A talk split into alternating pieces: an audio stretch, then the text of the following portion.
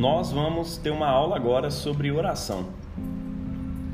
Eu vou mandar para vocês, nesse momento, uma oração da tarde com uma versão pequena. Eu queria que a gente fizesse isso nesse momento. Vamos colocar de pé? Quero que vocês tenham isso como um momento de oração mesmo, que é isso que nós vamos fazer aqui. Pai, nós estamos aqui na tua presença e queremos te adorar. E consagramos esse momento de adoração a ti, Senhor. Tu és a luz do mundo. E aqueles que creem em ti, Pai, jamais andarão em trevas.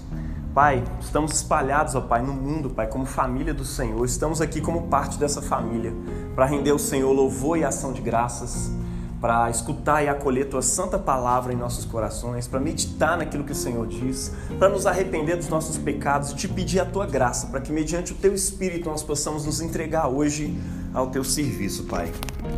Em nome do teu filho Jesus nós oramos. Amém. Glória a Deus. Eu sou a luz do mundo.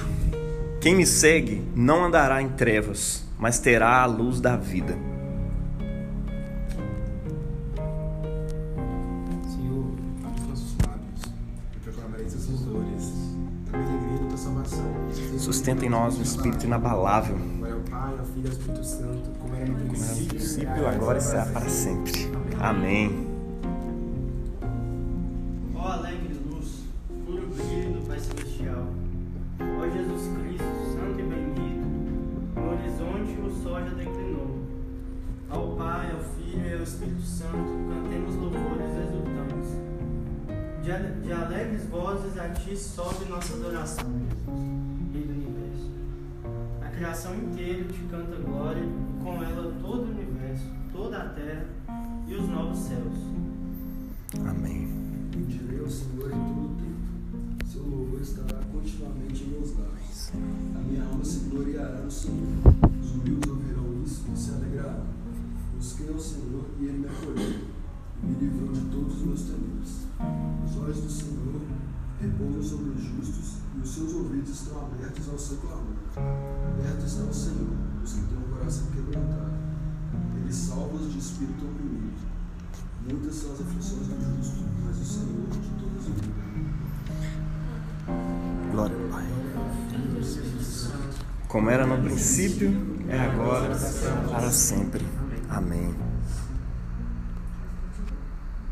A mensagem que dele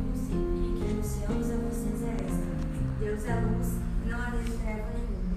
Se dissermos que mantemos comunhão com Ele e andarmos nas trevas, mentimos e não praticamos a verdade. Se andarmos na luz, como Ele está na luz, mantemos comunhão uns com os outros, e o sangue de Jesus, seu Filho, nos purifica de todo pecado. 1 João 1, 5 a 7. Palavra do Senhor. Demos graças a Deus.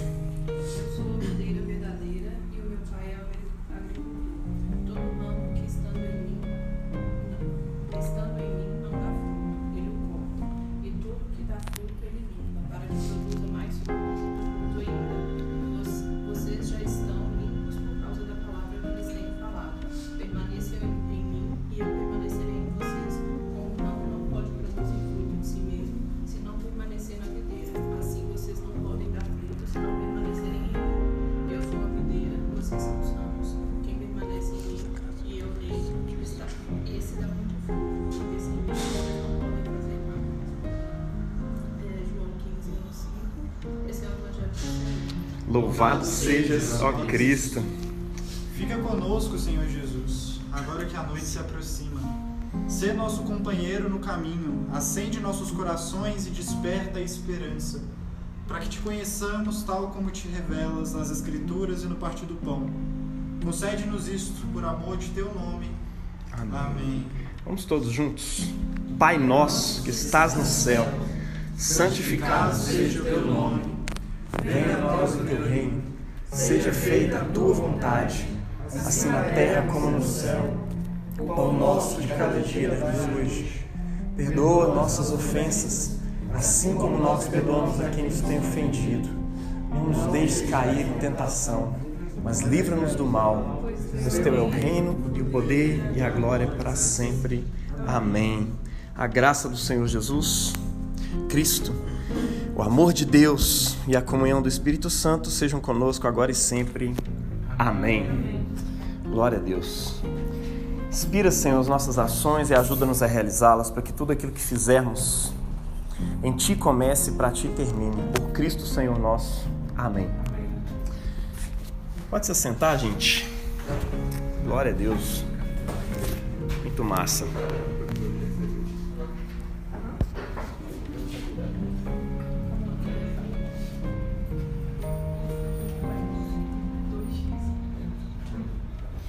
Gente, a experiência de uma oração coletiva,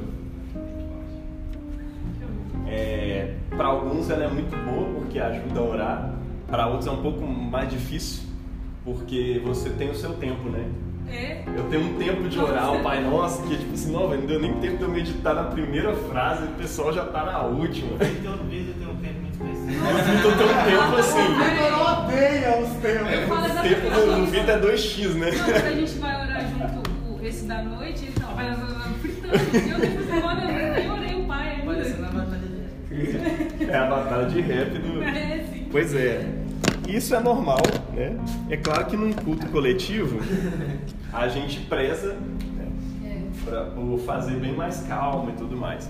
Então, o que, que o culto tem a ver com oração, né? Hoje nós vamos conversar sobre oração, sobre ofício diário. O que, tem a ver o ofício diário com o culto, né?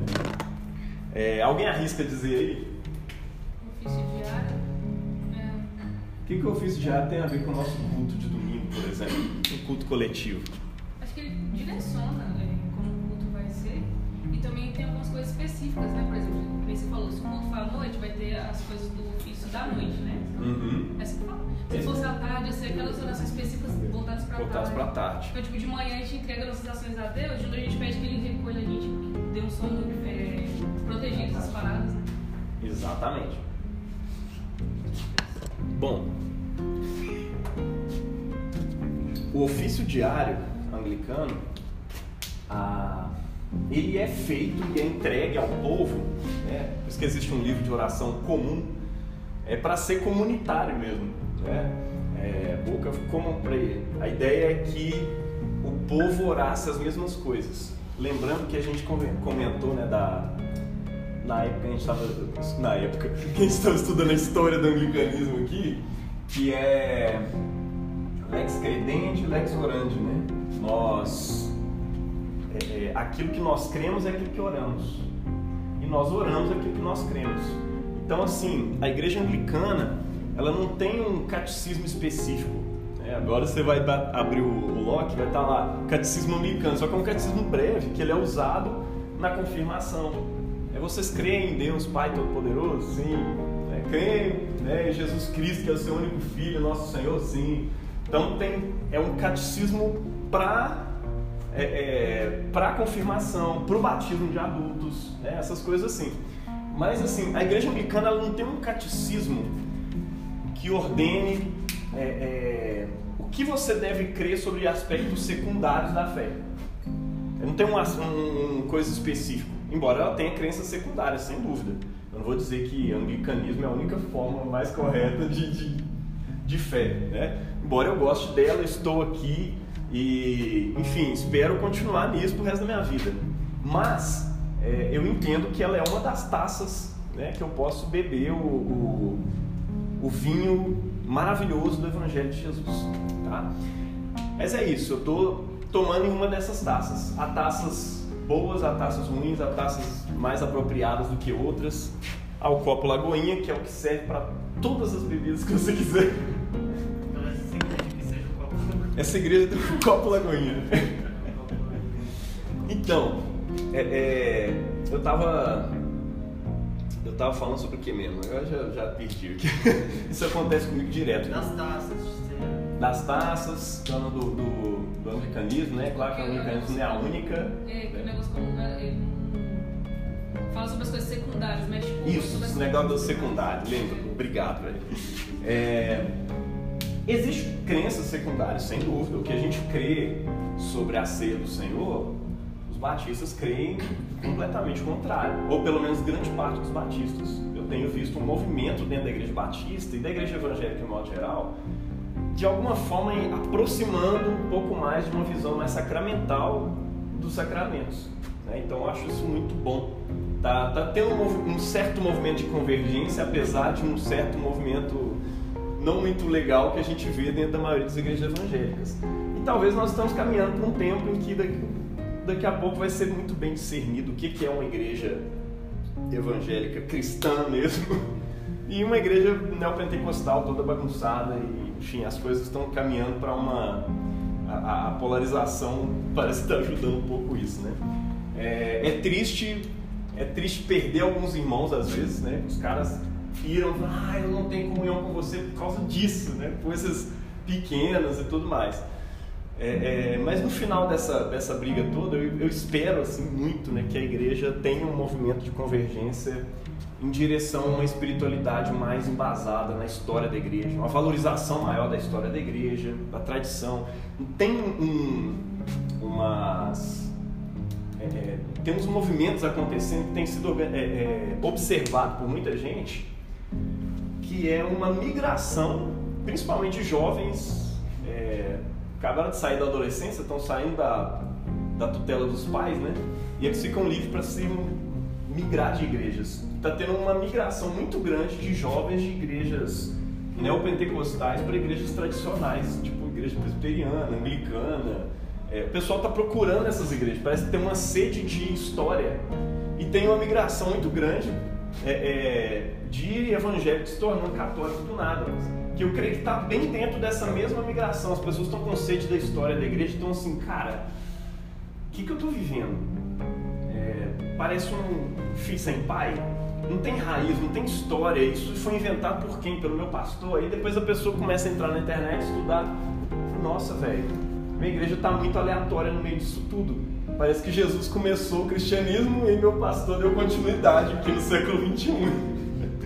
E aí, de repente, ele vê que tem toda uma história e fala, cara, eu quero viver isso. Foi o que aconteceu comigo, eu vejo muita gente que chega aqui está nesse mesmo movimento, mas eu tenho outros amigos pastores que estão falando dessa mesma coisa, cara.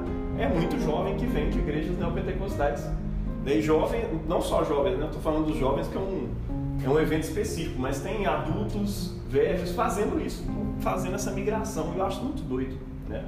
É, as pessoas estão com sede de entender as suas raízes, né, e tudo mais. É, mas aí que tá. Aonde que tá a doutrina anglicana, afinal de contas? A doutrina anglicana, assim, praticamente como um todo. Você quer entender a doutrina anglicana? É você mergulhar na oração anglicana, né?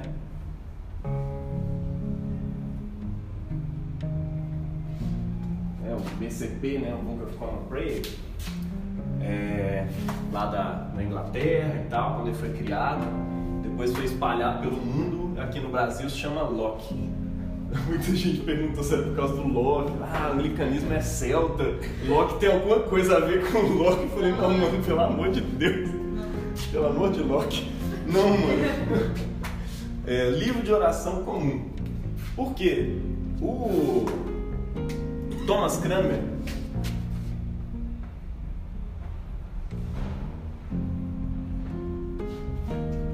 grande reformador inglês, reformador da igreja anglicana, inclusive, é, ele teve uma sacada muito massa. Enquanto estava todo mundo produzindo é, é, catecismos, inclusive quando teve uma ditadura presbiteriana né, na, na Inglaterra, os caras produziram uma coisa chamada Catecismo de Westminster que é um catecismo gigante, né, com um monte de coisa, crenças detalhadas a respeito de várias coisas, bastante calvinista e tudo mais. Beleza. Aquilo discipula o quê? Né? Ou de modo geral, né, a ênfase daquele catecismo, ela cai em cima da mente das pessoas. Né? Tem, tem essa, essa ideia de que nós somos cérebros em cima de um palito. O resto aqui não importa. Né? Não existe coração, existe um cérebro e ele precisa ser cheio de conteúdos cristãos. E aí eu jogo esses conteúdos ali e está resolvido o problema da, da fé das pessoas. E o Thomas Cranmer pensou o seguinte, cara, As pessoas têm coração, as pessoas têm corpo, as pessoas têm hábitos. Né? Hábito é uma coisa que. Hábito é uma coisa que fala muito mais alto do que um mero catecismo. Se a gente tivesse um catecismo aqui e ficasse repetindo ele todo dia até decorar e tudo mais, é, ainda assim ia ser um exercício muito mental. Tá só na cabeça da galera. As coisas precisam, eu vi falando isso aqui, descer da cabeça para o coração. As pessoas têm um coração. As pessoas são, são corpo também. A gente evita aquela teologia. É uma coisa muito anos 80, né? Alguém chega para você e faz essa pergunta, provavelmente ou foi formado por alguém da década de 80 para trás, ou é alguém dessa época que foi formado teologicamente ali. Você acredita é tricotomia ou dicotomia? Cara, pelo amor de Deus. Tem uma coisa mais dicótoma do que a tricotomia, né? Mas a gente tem que pensar o seguinte: ah, o Kenneth Reagan gostava de dizer isso. Você é um espírito que tem uma alma e que habita um corpo. Caraca! É... Só que são divisões pedagógicas assim que não ajudam muito a entender quem o ser humano é. Porque o Senhor criou o ser humano do pó da terra. A própria palavra está dizendo que esse pó da terra é ser humano também. E sopra nas narinas dele fôlego de vida. E quando Jesus ressuscita, ele não ressuscita só o que importa.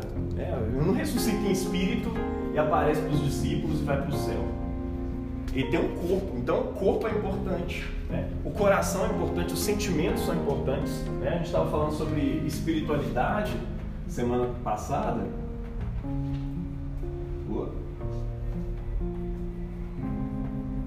A gente entende a espiritualidade de um ponto de vista integral é o todo. Espiritualidade não é só o espírito, como se diria, falar, ah, estou cuidando só da minha alma aqui para poder. Não, cara. É, espiritualidade envolve o que você faz com o seu corpo também. Envolve a sua perspectiva de trabalho, envolve a sua perspectiva é, é, de futuro, de espiritualidade, de religião também, a sua perspectiva social também, né? a sua perspectiva política também. Tudo está envolvido dentro dessa coisa que chama espiritualidade. A sua espiritualidade ela, ela tem algo a dizer sobre tudo, ou talvez ela seja algo é, a respeito da sua relação com o mundo. Espiritualidade é isso, nós temos uma espiritualidade cristã, protestante, né? Nós queremos enxergar, encarar o mundo todo como um sacramento. Como é que o, o anglicanismo vê, né? A gente olha para o mundo e vê ele como um sacramento das misericórdias de Deus. Ou como assim? Sacramento é sinal visível. É uma coisa que. Sacramento. Sacramento é um sinal visível de uma realidade invisível.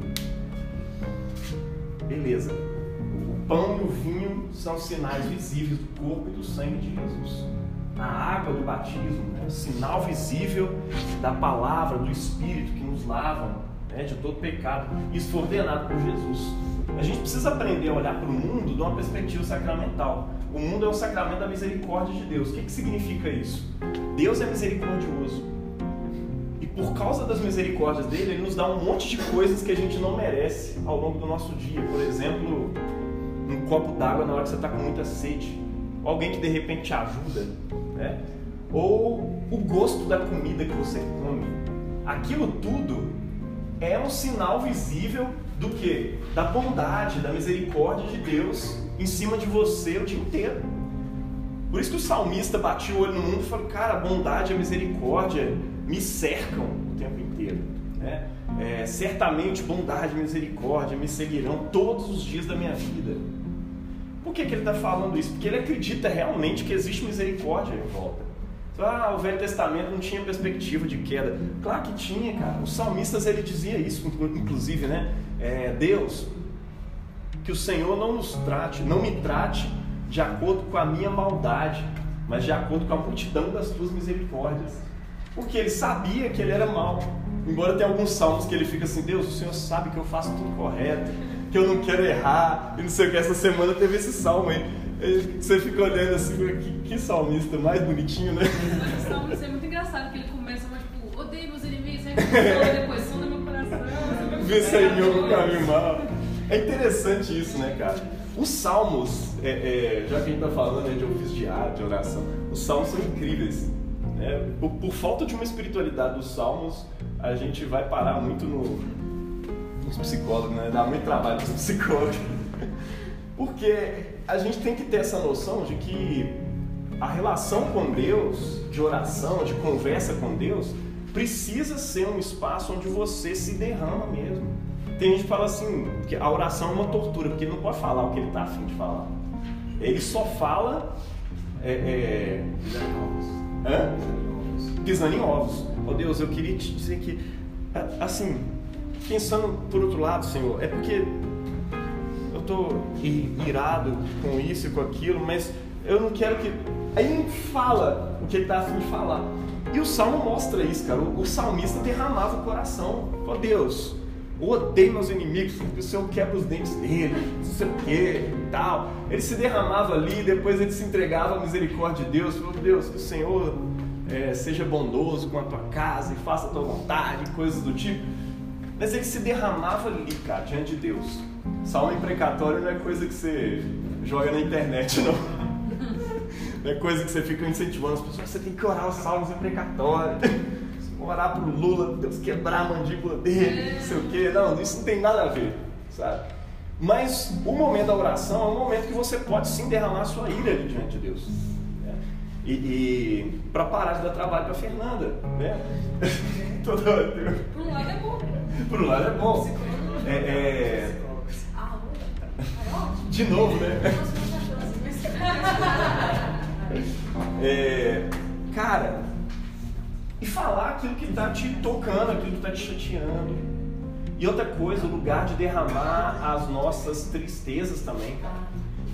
Uma coisa que não faz parte da nossa espiritualidade, quer dizer, faz parte, teoricamente, mas as pessoas não costumam usar, porque nós somos treinados no evangelho, é, é, que fala, gente? Triunfalista então a gente não fala das nossas derrotas, a gente não lamenta diante de Deus, não lamenta as, as coisas que acontecem, a gente fica o tempo todo tentando encontrar um sentido para as coisas, para transformar esse sentido e falar sobre ele na oração. Ó oh, Deus, talvez o Senhor tenha algum propósito naquele terremoto que aconteceu e se houver um propósito, eu te peço que o Senhor faça que as pessoas possam entender esse propósito e aí que o Senhor possa cuidar das crianças que sofreram ali, aquelas que morreram. Tá, aí você fica ali e você não, não, não lança tristeza. E o cristão fica parecendo aquele ser sem sentimento, que não fala, não sente nada. Cara, chore. Tem hora que tudo que você precisa é chorar. Teve um dia que eu transformei minha, minha oração só no choro. e falei, velho, se Deus traduz meu coração, pô, vou só chorar hoje, sabe? Deixa, cara. Aí teve uma hora que eu saquei que até o meu choro eu tava meio que mentalizando. Falei, Deus, perdão. Eu só quero chorar porque o Senhor traduz essa parada toda, sabe? Então os salmos mostram muito isso, uns caras que derramavam o coração ali, quando estava irado, quando estava triste, quando estava lamentando. O Salmo 88, normalmente o Salmo sempre vem com a, a lamentação e uma coisa no final de esperança. Contudo, esperarei no Senhor. O Senhor há de abençoar aqueles que o temem. Mas o Salmo 88, cara, é canônico, tá na Bíblia. E é um salmo que não termina com esperança, não. O cara só derrama ali a tristeza dele. Eu acho que é o salmo de. Oh, não, não, esqueci o nome do cara. Mas enfim, é, é ele só derrama o lamento dele ali e termina. Músicas cristãs podem falar sobre isso também. A gente tem N assuntos para poder falar sobre música, não é só evangelização, né? não é só o chip. Né? O chip tem o, o, a música de adoração tem o seu lugar. Né? A gente falou sobre arte sacra, falou sobre arte religiosa. Né? E a arte religiosa não necessariamente ela é sacra, não é a arte de ser usada na hora do culto lá para adoração, é só uma fala do mundo a partir de uma perspectiva que seja cristã. Tem muita música secular que tem uma perspectiva mais cristã do que músicas cristãs que são cantadas às vezes dentro da igreja que está mais expressando. Outro dia eu fiz um paralelo entre sabor de mel e. e aquele beijinho no ombro. É quase igual a perspectiva, Fraga. Quem me viu passar na prova e não me ajudou, quando me vê na bênção vão se arrepender vai estar entre a plateia, eu vou estar no palco, né? Doideira, mano. É beijinho no ombro, né? Fazer amigas invejosas e tal. É, é meio que isso. E é uma perspectiva completamente anticristã, não faz sentido nenhum. Então a gente tem que encher o mundo de arte boa, né? E os salmos mostram muito isso. Oração. Cara, por que, que a gente considera oração uma coisa tão importante? Jesus nos diz em João 17, 3. Se você quiser conferir, pode conferir. Ou se não, só confia na palavra do pastor. Mas é, Jesus está lá fazendo uma oração ao Pai, está num momento de oração. Ele fala com o Pai isso, né? Ó, que o Senhor dê a vida eterna a todos aqueles é, que o Senhor me deu e tal. E a vida eterna é essa. E aí eu acho muito louco isso. Oração. Depois eu faço um outro sinal aqui. Oração, cara, é essa parada aqui. Tem uma relação muito direta com vida eterna. O Senhor dê a vida eterna a todos aqueles que me deste. E a vida eterna é essa. Que te conheçam. Então, ó, o que Jesus está dizendo que é a vida eterna? Que te conheçam a ti, o único verdadeiro Deus, e a Jesus, o Messias, a quem enviaste. Então, vida eterna é o que? Conhecer a Deus, conhecer Jesus. Cara, como é que eu conheço as coisas? Conhecer coisas. É, quem é da pedagogia aí, da psicologia, sabe que para a gente se apropriar das coisas, a gente precisa se relacionar com as coisas mesmo. E a gente aprende assim. Uma das melhores formas de aprendizagem das, crianças é quando elas se machucam. Né? Meu filho, sei lá, depois da segunda vez que ele prendeu o dedo na porta, ele nunca mais fez isso. Ele sabe botar o dedo para fora, o pé, cuida do pé para não cair, se machucar. É o lance da, da equilibração, desequilibração lá do, do Piaget. Você aprende é, é, errando. E a, o erro é uma forma de aprendizagem. Né? Aí você vai e, e se relacionando com o mundo, você vai se apropriando do mundo e conhecendo mais o mundo e colocando ele dentro de categorias na sua mente. Aí de repente aquela categoria não serve e aí você lança outra e a criança às vezes dá até uns processos de birra assim para poder compreender, até chegar no tempo de um pensamento abstrato, lá para os seus 12, 13 anos, e aí vai, vai seguindo e tudo mais. A forma dele aprender, até ali, que é a forma mais primária de aprendizagem de tudo, é por meio da relação com as coisas, relacionamento com os objetos. Né? O, no, no, na educação infantil, a, é legal você passar estímulos para crianças, né? Coisas lisas, superfícies lisas, superfícies ásperas. Aí dá para ela um quadrinho e você fala, por que, que esse quadrinho tem várias cores, tem várias superfícies, uma é, é, lixa, a outra é uma madeira, outra é liso, outra não sei o quê. Mas é exatamente por isso, a criança está precisando aprender e se apropriar do mundo, certo? Assim que a gente conhece coisas. Agora, como é que a gente conhece pessoas? Pessoas é um pouco diferente de conhecer fuçando as coisas, né? Fuçando o mundo. Fuçando um celular eu aprendo muita coisa sobre um celular. Embora às vezes eu venha alguém e me joga um negócio assim, curiosidade sobre o iPhone que você não sabe. Aí fala um trem lá, falei, caraca, como é que eu não sabia disso? Mas é porque eu vou muito pelo fuçar, eu não olho o manual de instrução do negócio, né? É... Beleza. A gente, para conhecer pessoa, é diferente. Você não vai lá fuçar. Funciona, André, assim e tal, tira o dedo no ouvido. Não é assim que funciona. Você precisa de uma coisa mais do que relação, né? Você precisa de conhecer pessoas, relacionamento.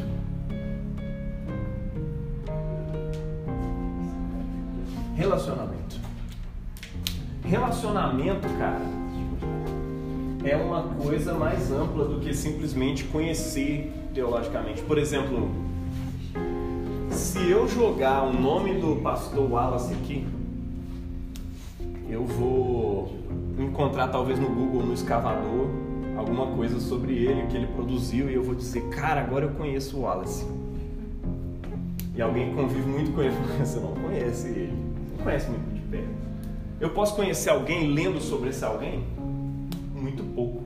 Eu conheço algo sobre, mas conhecimento de pessoa não é uma coisa que você simplesmente lê sobre e resolve o problema. Pessoa você precisa relacionar não é verdade? Pessoas você tem que relacionar. E Deus, Jesus, Jesus está falando que vida eterna é conhecer a Deus e Jesus. Deus e Jesus, vocês concordam comigo que são pessoas? Não é um objeto qualquer. E eu acho que ele não se deixa tratar como um objeto qualquer, né? Também. E, cara, aí não tem jeito. Você tem que conhecer Deus do jeito que você conhece pessoa.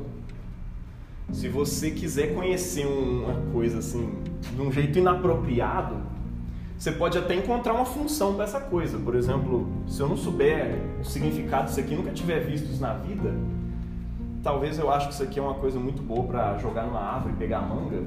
Nossa, isso aqui é um jogador, é um tirador de, de manga da árvore. Tem um sentido para isso aqui. Vocês já viram Os Deuses Devem Estar Loucos? Quem já assistiu? Cai uma garrafa de Coca-Cola do avião que o cara joga assim. Aí um, alguém de uma tribo que não tinha relação nenhuma com, com o. Eu falo civilização, agora o que que fala? Agora eu não sei mais o que eu falo. Ocidentais. Os ocidentais, com o mundo ocidental, ocidentalizado. É, aí acho que pode. Aí, tá vendo? Eu não devia nem ter falado tribo, é etnia. Mas aí ele pega lá a maldita garrafa e leva pra dentro da, da, da, da etnia lá, da, da tribo lá. E vai mostrando pro pessoal. Eles vão criando funções para aquele negócio. Eles descobrem que dá pra encostar aquilo na tinta e você faz um monte de coisas redondas assim, vai carimbando. Nossa, é um bom carimbo. Aí ficam brigando por aquilo ali, a criança pega e bate na cabeça da outra com a garrafa, velho.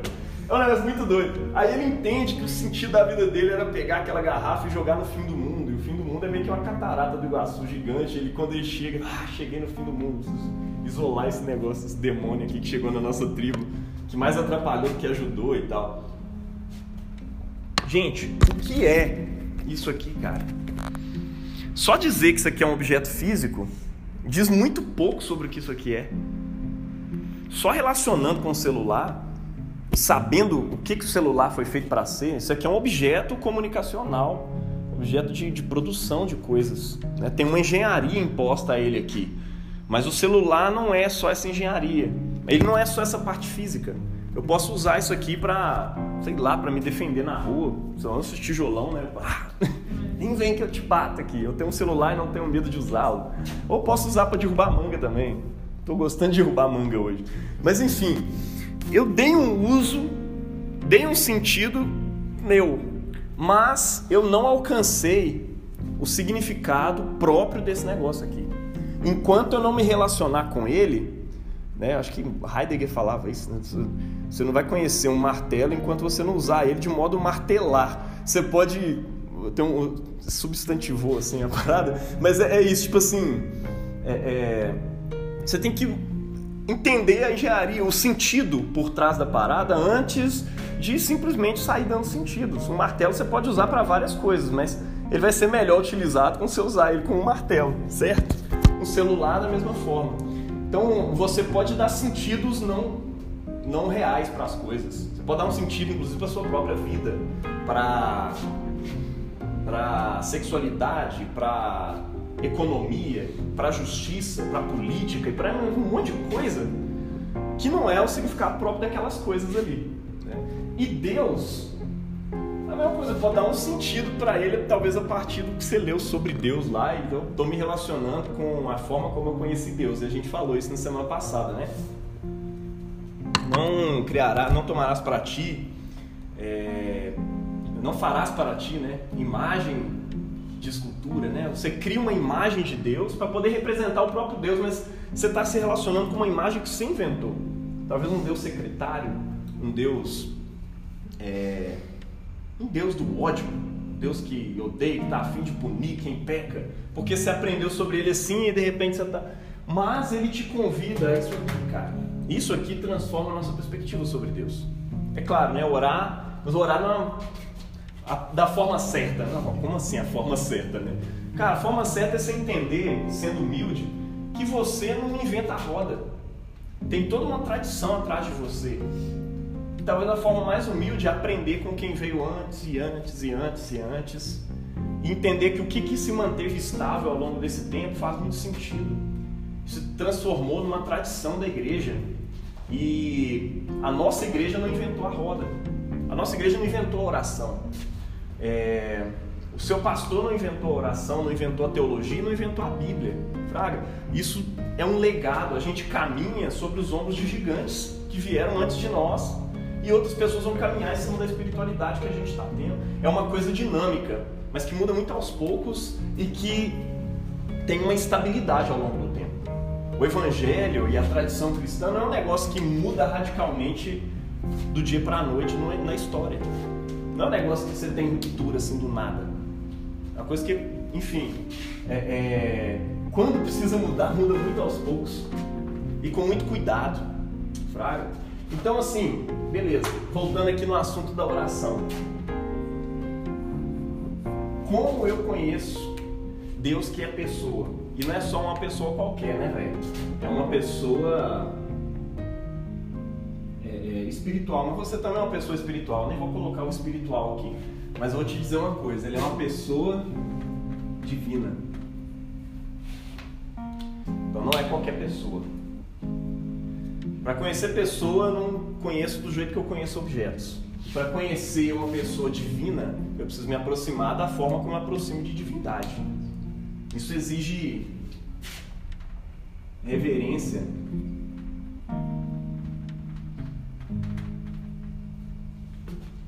Talvez algumas coisas, o que vocês pensam aí? Humildade. Para saber que eu não me aproprio de Deus. Embora eu tenha o conhecimento dele, eu não posso dizer que eu tenho todo o conhecimento de Deus e o meu próximo não tem. Às vezes o meu próximo conheceu Deus de um modo muito mais profundo dentro de uma depressão e eu tô achando que porque ele está depressivo ele não conhece Deus. Né? E talvez ele está num lugar onde ele conhece um aspecto de Deus que ninguém mais conhece. Né? Então assim, é, é, eu estou me relacionando com o divino, cara. É uma pessoa e é uma pessoa divina. Então eu me relaciono com reverência, com humildade. Eu olho para trás, eu vejo a experiência da igreja. Eu gosto de dizer isso, né? Que a, a tradição cristã ela é a experiência da igreja ao longo dos séculos. Falar tradição, Bíblia, experiência, mas eu gosto de misturar isso aqui. Experiência, para não colocar aquela coisa assim, a partir da minha experiência atual, eu crio uma nova interpretação, uma nova hermenêutica. Então eu creio que a tradição é a experiência da igreja ao longo dos séculos. Então, é, eu caminho com essa humildade enquanto eu oro. Você já parou para reparar quando você vai orar de modo espontâneo? Às vezes sua oração fica rodando, rodando, rodando, não sai do lugar. Não sei se você tinha isso. Eu, eu tinha um momento assim que eu ficava uns 30 minutos orando, só pedindo perdão pelos pecados. Aí quando eu me sentia perdoado, quando eu me dava o direito de sentir perdoado, quando eu me humilhava muito, eu chegava a dizer coisas assim, Deus, o que eu mereço é comer cocô e beber xixi, Deus. Aí o dia eu falei, caraca, mano, se eu voltasse na minha adolescência para lembrar das minhas orações, era uma coisa muito bizarra. É... Vamos lá. Ah. Não, é que você está falando da oração, né? Que precisa se aproximar de Deus. Eu tô lembrando de Hebreus que fala justamente disso, né? Que quem se aproxima de Deus é necessário creio que ele exista e que ele recompensa. Recompensador né, daqueles que buscam. Ou Muito seja, massa. Que, que você está sendo ouvido e que, assim, algum efeito aquilo vai ter, entendeu? A sua Uhum. oração vai ter alguma. um efeito prático mesmo. Exato. Né? Eu gosto de juntar essas duas coisas aqui. Normalmente, quando você vê eu falar sobre confiança, eu estou falando de fé. Falo de fé, eu também estou falando de confiança. É, porque isso me ajuda a não abstrair muito a ideia de fé e eu fico ali fritando o que é fé, fé, fé. Enfim, confiança meio que encarna aquilo que eu entendo que é fé. Então, tenho confiança em Deus, eu sei que Ele existe. E eu sei que Ele é galardoador daqueles que o buscam. Sei baseado no testemunho apostólico e na experiência que eu tive ao longo da minha vida, com a fé que meus pais me ensinaram, que eu experimentei na igreja. E eu sei que tem gente chegando agora e vai aprender também com a gente. Fraga. Então é isso, tá entrando tudo isso junto aí. É... Beleza. Tô caminhando pra gente entrar nesse negócio de oração de ofício diário. Por que, que a oração é importante? Tão importante assim pra nós, né? Cara, oração, vida eterna Então, se vida eterna é conhecer a Deus e a Cristo, que é uma pessoa que é divina, reverência, humildade, confiança, relação com Deus é uma relação cultural. É um culto. E Romanos 12 chega a, a, a pensar isso, né? Que a nossa vida é um culto. Ele usa a parte mais importante do culto judaico, né? que é o sacrifício. É, ofereçam a Deus a si mesmos, né? Como sacrifício vivo, né? De maneira santa e agradável. A ideia ali é um sacrifício vivo. Como assim? Porque o sacrifício judaico é um sacrifício morto. Eu vou matar o bicho e tal. Então a ideia é: se ofereçam como sacrifício vivo, ou seja, um sacrifício que anda, um sacrifício que pensa, um sacrifício que sente, um sacrifício ambulante, um sacrifício que é uma pessoa. Tá? Isso é um culto. Se ofereçam como sacrifício vivo. Como? De modo santo e agradável a Deus. Esse é o vosso culto racional. Aí eu estou puxando o racional aqui, uma ideia talvez mais grega de, de espírito. Racional espiritual são, é traduzido na Bíblia como espiritual, outra racional. Aí tem gente que assim, ah, eu concordo mais com, a, com o espiritual, concordo mais com o racional. Vai, é a mesma coisa. Da perspectiva de que a Bíblia foi escrita, culto racional, espiritual vai dar na mesma, tá? É... Então, assim, esse é o nosso culto. Oferecer aquilo que você aquilo que você é, a sua vida como um sacrifício ambulante, um sacrifício vivo. Santo, né, diante de Deus, separado para Ele e agradável diante dele. Esse é o vosso culto racional. Né? E não se conformem com esse século. E é doido isso, porque a perspectiva que vem depois, ele lembra do lance do século, né? Ou mundo. Não vos conformeis com este mundo, com este século. O que, que ele está falando? Ele está retomando a teologia dele da nova criação. Não se conformem com esse século, com esse mundo velho, com esse mundo que está passando, né, com esse mundo antigo. É, não vos conformeis com este mundo, mas transformai-vos pela renovação do vosso entendimento, da vossa mente. Olha só, nós estamos falando de um culto racional. Eu transformo meu entendimento a partir de Cristo. Agora tem uma outra visão da realidade né? eu tenho uma espiritualidade, eu enxergo o mundo de um modo diferente. Então, transformai-vos pela renovação da vossa mente, para que vocês possam experimentar qual seja a boa, agradável e perfeita vontade de Deus. Vontade? Que vontade é essa? Ele está falando a respeito dessa nova criação, do novo mundo, reinado de Deus. São elementos de uma mesma coisa. O que, que Jesus fala? Venha o teu reino, seja feita a tua vontade. A vontade de Deus estabelecida na terra e no céu é isso aqui. É o reinado de Deus, é a nova criação. Então, isso são elementos da teologia do, do apóstolo Paulo que está presente ali o tempo inteiro, tudo que ele está fazendo. Tá?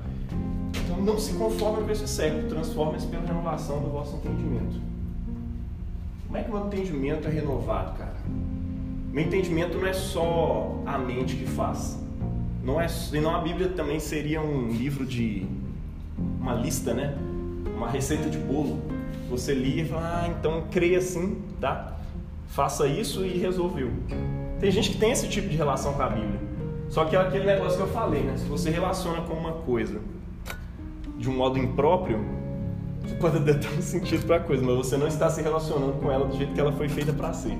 Provavelmente vai ser uma relação destrutiva para a coisa e para você também. Né? Então, quando você se relaciona com a Bíblia como se ela fosse um uma lista de, de coisas assim, é, você vai trazer prejuízos tanto para a teologia quanto para você também.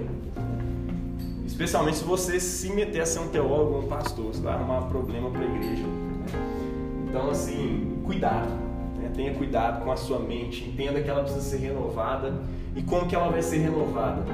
Não é só uma questão mental, não é só uma questão de estudos. É o culto. E o culto envolve o que, velho? Envolve tudo envolve tudo que faz parte da nossa espiritualidade. Paulo está falando que envolve o corpo. Ofereçam o vosso corpo a Deus como sacrifício vivo, santo e agradável. Envolve coração. É mais do que é mais do que mente, é mais do que cérebro, né, vamos dizer assim. Então você tem cérebro, você tem coração, você tem um corpo, você tem sentidos e tudo isso precisa ser pastoreado discipulado por Deus. Thomas Cranmer teve essa sacada. Ao invés de criar um, um catecismo, eu vou fazer uma renovação litúrgica, eu vou criar um livro de oração comum.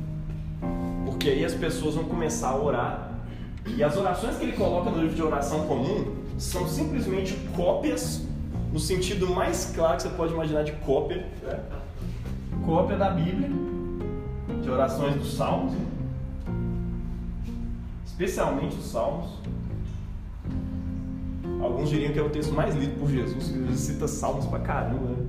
É...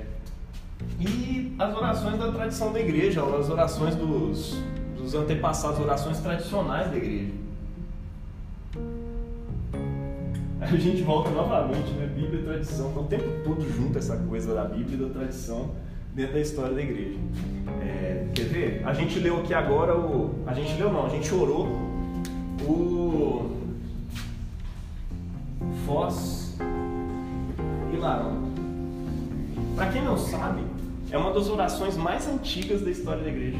É o Foz e Larão, que é luz alegre, alegre luz. Né? É, os nomes das orações são todos em latim. Inclusive, você pega o Locke, tem um tio Locke rodando aí um pequenininho da igreja da Inglaterra, ele tem um nome em latim para todos os salmos da Bíblia, até os 150. Porque isso ajudava na hora da, das liturgias do culto, né? Agora, Foz e Larão. Agora, Venite. Venite é qual? Salmo 95. Vinde, adoremos ao Senhor. É sempre a primeira frase do salmo. Bom, Foz e Larão não é um salmo da Bíblia, mas é um salmo do início da história da igreja. Uma das, coisas mais antigas que se tem, outra muito conhecida, né? É o Veni Creator. É o Veni Espírito Creator, né? Que a gente leu lá, que a gente orou na, no dia de Pentecostes, né? Essa dizem que é a oração fora da Bíblia mais antiga que se tem na tradição cristã. Qual é o nome daquela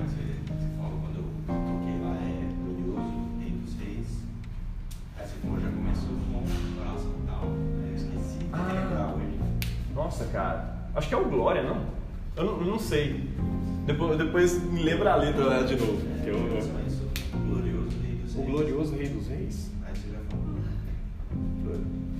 O povo recordava. Thomas Kramer, então, ele foi geni- genial. Sim, cara.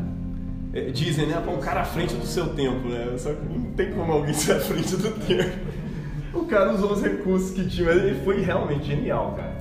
Que é isso? Pô, eu vou pastorear mais do que a mente, eu vou pastorear corações. Por quê? Quando eu crio uma liturgia, eu alcanço pessoas alfabetizadas e não alfabetizadas. Porque as pessoas estão repetindo aquilo ali, estão levando para a vida. E a forma como ela, a referência que ela tem de Deus, vai estar partindo do culto para a vida. né? Agora, se a sua liturgia, se a sua eh, forma de relacionamento, né, se o seu investimento for só em pastorear a cabeça, né, o cérebro, pô, as pessoas de cérebro, né, as pessoas que dão mais ênfase para isso, as pessoas mais universitárias, as pessoas mais instruídas, vamos dizer assim, né, um nome que surgiu mais ali por iluminismo, elas vão se aproveitar mais dessa igreja, né, dessa, dessa religião. E a ideia é que isso fosse para todos. Então, Cranmer cria um livro de oração comum para isso, basicamente, né, é, usando Bíblia e tradição, cópia disso o tempo todo, aplicando a quê? Aplicando aos momentos do culto, entendendo que o culto coletivo que acontece no domingo ali e os outros que a gente comentou na semana passada que são solenes também, né, para nós, e também é, é, para nós aqui isso é um pouco incomum, mas para os católicos é muito comum a missa diária, né, a Eucaristia diária, né, que se fala. Hã? Não? Hã? Não, não, homilia é palavra, Ah, homilia é, é pregação, esse que você Que falou é homilia é diária. É o culto eucarístico diário, a mesa é o. Que é, gente? Daily Eucarístico. É, é o. Enfim, a, a comunhão diária. O pessoal costuma é, é, fazer isso na, na igreja católica, né? Isso é muito importante ali para eles e tal. É... Mas voltando aqui. A ideia é que do, a gente parte do culto, da contemplação de Jesus,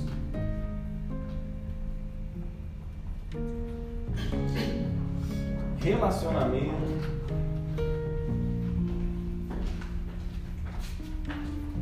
que é o que?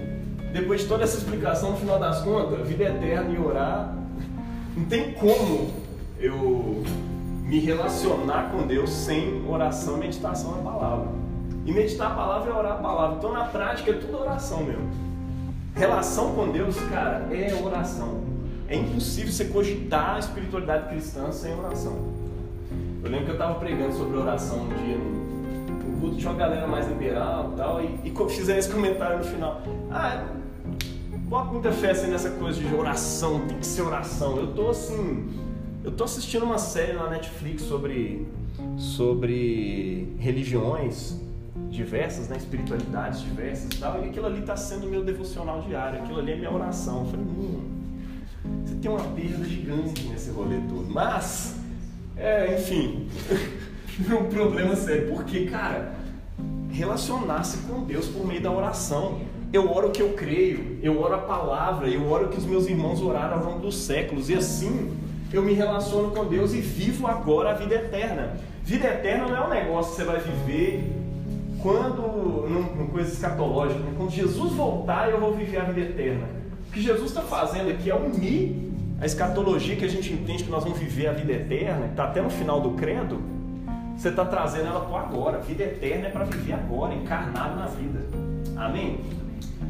É isso que esses caras estão crendo. Então estão propondo um, um método de oração, um jeito de oração, né, para te ajudar a sair daquela oração é, é, carregada por você mesmo, isso não é pecado para nós, viu gente? A gente ora espontaneamente, e talvez o maior parte da nossa oração é espontânea, mas é uma oração orientada e assim biblicamente orientada né? e tradicionalmente orientada né? dentro, da, dentro da tradição cristã. Então, o que a gente faz no culto? Contempla Deus, relaciona com Deus e parte para a vida. Porque ali está a nossa referência. Cristo é a nossa referência. Kramer apostou nisso aqui. É o culto. Então, se eu quero saber o que a igreja americana pensa sobre a Eucaristia, eu participo do, da mesa eucarística e da oração eucarística e ali eu vou entender o que a igreja pensa sobre isso. Eu oro as orações eucarísticas. Se eu quero entender sobre o batismo na perspectiva anglicana, eu vou participar do momento de batismo e eu vou entender o que a igreja pensa sobre o batismo, sabe? Porque ali a gente está orando aquilo que a gente crê e está instruindo, discipulando o coração a crer naquilo que a gente ora. Massa?